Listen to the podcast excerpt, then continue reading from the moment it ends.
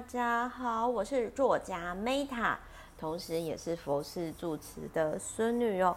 那么认识 Meta 的人呢，就会知道说，Meta 其实除了是不婚主义者，没有啦，就是可能之后还是会结婚，因为社会制度了比较方便关系，还有节税的关系。但是呢，生小孩这件事情哦，其实。呃，应该是这么说好了。其实我在四十岁之前，我自己应该是不考虑这件事情。而且如果说我生不出来的话，我觉得四十岁以后生不出来就算了。但是呢，Meta 其实是会好奇，就是说，因为其实我看了很多人，就是除了我看到很多人照顾小孩子没有自己的时间，然后其实很多人在婚姻当中充满责任。压力，然后其实是不快乐。那为什么如此？大家还是生过小孩的人，我现在讲的是婚姻家庭快乐的人，他们都还是会劝我说：“Meta，如果可以的话，你一定要有生孩子、生养孩子的体验。”那甚至之前曾经有朋友跟我讲过说：“其实你要想你。”在创造生命，这是一个多么不可思议的事情。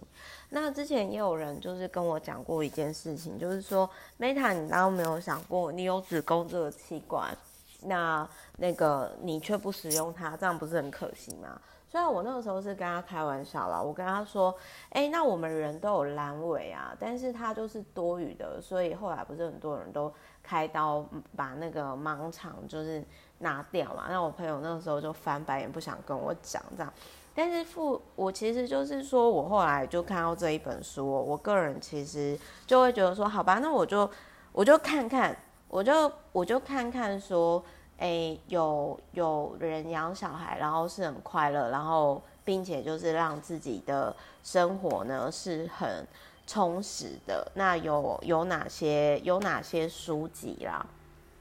那我就看到这一本《富养小孩：有钱人培养国际观的二十个亲子体验》哦。那这一个这一本书呢，我必须要说实话，就是。在我的定义中，它就是我可能如果有小孩的话，我会呃可能参考这本书，然后带他去做这样的体验。但是这个作者的部落格，他其实二零一五年就已经停止更新了，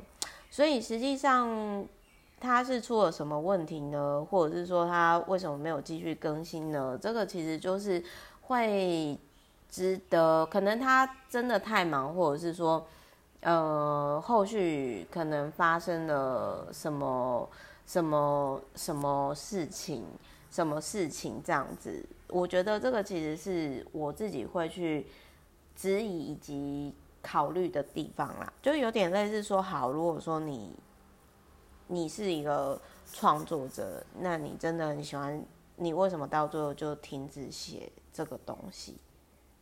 就是这个其实是值得去思考的事情，就是大家要去思考这件事情。就是哎、为什么你的布洛克或者是你后来就是停止更新？因为他我那个时候我去研究，就是他好像也没有没有讲原因啊。那当然有可能是，其实我那个时候其实是在想说，哎、是不是他的小孩子就是出国留学啦？然后或者是说可能。呃，他在重心是转换跑道，又或者是说，哎、呃，可能他另外一半希望他低调之类等等。那好，总而言之呢，就是这一本书在我看来，就是我看完之后啦，我会知道说，哦，原来就是小朋友啊，就是。其实我某些程度上蛮认同的，就是他有提到说，为什么富养小孩会比一般小孩子更强？因为有钱人跟你想不一样，贫穷限制了多数人的想象。哦，还有押韵。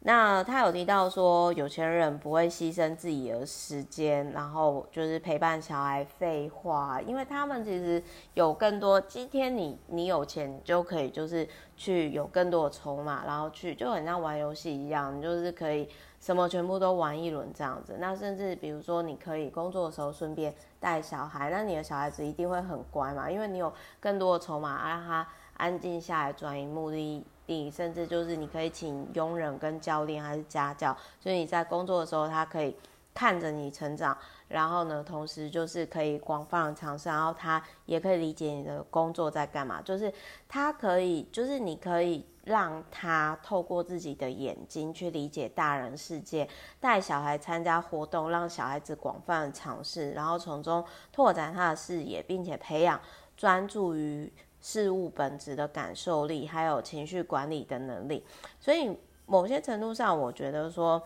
呃，比如说包含就是带小朋友去跑马拉松啊，然后富士山满月浴啊，然后百老汇音乐剧啊，迪士尼游轮啊。然后自然保护区啊，烟火节啊，重要体验嘛。那我跟各位分享，如果你今天虽然我自己啦也是觉得说没有钱就最好不要生小孩，因为呢，就是小孩子长大除了要经历比较多挑战之外，真是他可能会埋怨你说为什么我无法靠爸靠妈？那你那时候会不会觉得很干哦？我用尽心思生下你，然后居然被嫌弃，因为，真的很想把你塞回去。但是我我这边看完之后呢，我跟各位分享，因为 Meta 曾经用二十万去环游世界五大洲嘛，穷游或者是说我们可能那种。金石旅游，我跟大家分享，就是比如说马拉松，我们可以就是台湾的马拉松嘛。那富士山满月浴，我们可以不用去富士山嘛，我们去观音山嘛，或者是象山嘛，或者是阳明山嘛，对不对？那百老汇因为越剧，我们可以去那种就是呃，像是那种就是我我真的很少去啊，就是可能比如说在呃台湾的一些。音乐剧这样，然后迪士尼呢？哎，我先讲一下为什么我不太喜欢听音乐剧，好，因为我之前曾经我以前音乐老师很爱放那个杜兰朵给我们听，然后我就觉得说，为什么我要听一个化着浓妆的老女人在那边尖叫吊嗓子，超吵。但是歌仔戏我还蛮喜欢的，就我很喜欢以前学歌仔戏在那边乱唱。然后在游轮的话，其实现在就是租游轮。呃，或者是说，呃，游轮之旅都很发达嘛，只是因为现在疫情的关系，就是大家在家，建议还是大家在家啦。所以我们，我们就透过看这种旅游书籍，我们大脑大脑环游世界哈。然后再来呢，去自然保护区，其实台湾有很多自然保护区嘛。然后宛如西华火节，其实我觉得也可以去。日本、韩国或者是呃菲律宾，当当然像现在有这些有些国家都已经封国了啦。但是就是说，呃，就是我我觉得说，其实你今天你的年收入两百万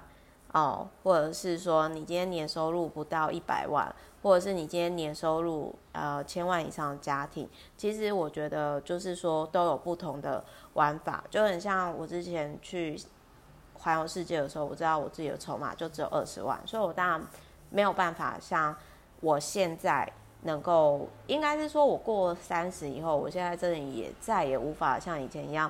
就是环游世界的时候，就是你说睡人家沙发，然后睡睡人家沙发，然后或者是说哦，就是搭廉价航空机票啊，然后真的我过三十岁之后，真的已经没有办法再像二十几岁的时候送给世。自己的那个礼物就是去环游世界，这样真的没有办法，就是你的体力不行，而且我我现在真的只能睡五星级饭店嘞，所以就是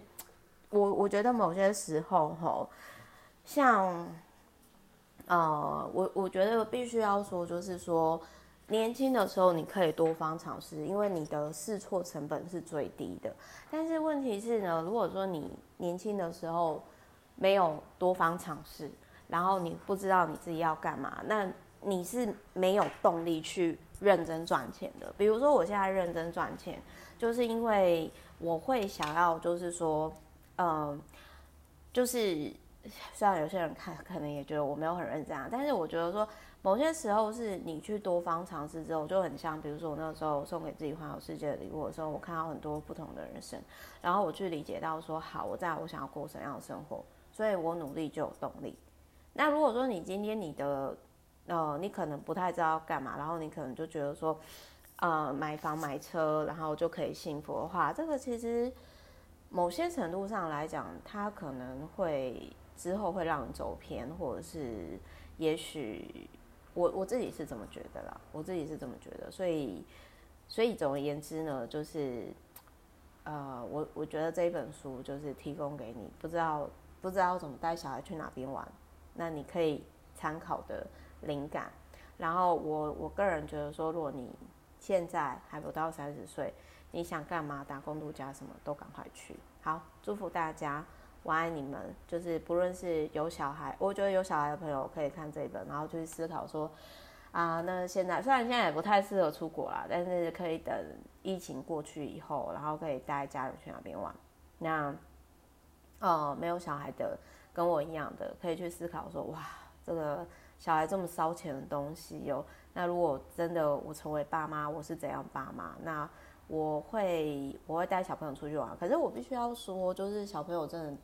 其实你带他们去不用花到太多钱，就是就是就很像，比如说我跟鹏哥啊，以前就是，呃，因为我我是眷村小孩啦，然后就是说鹏哥他他其实他说他以前就常跑出去，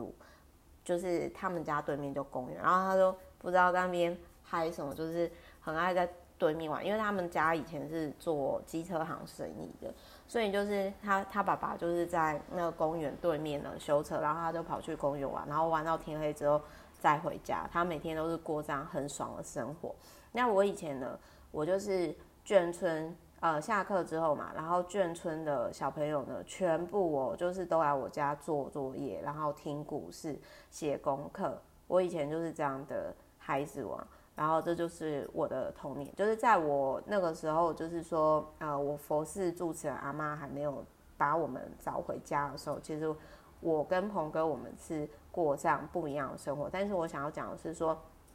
以前我很期待我爸妈带我们出去玩的时候，就是其实。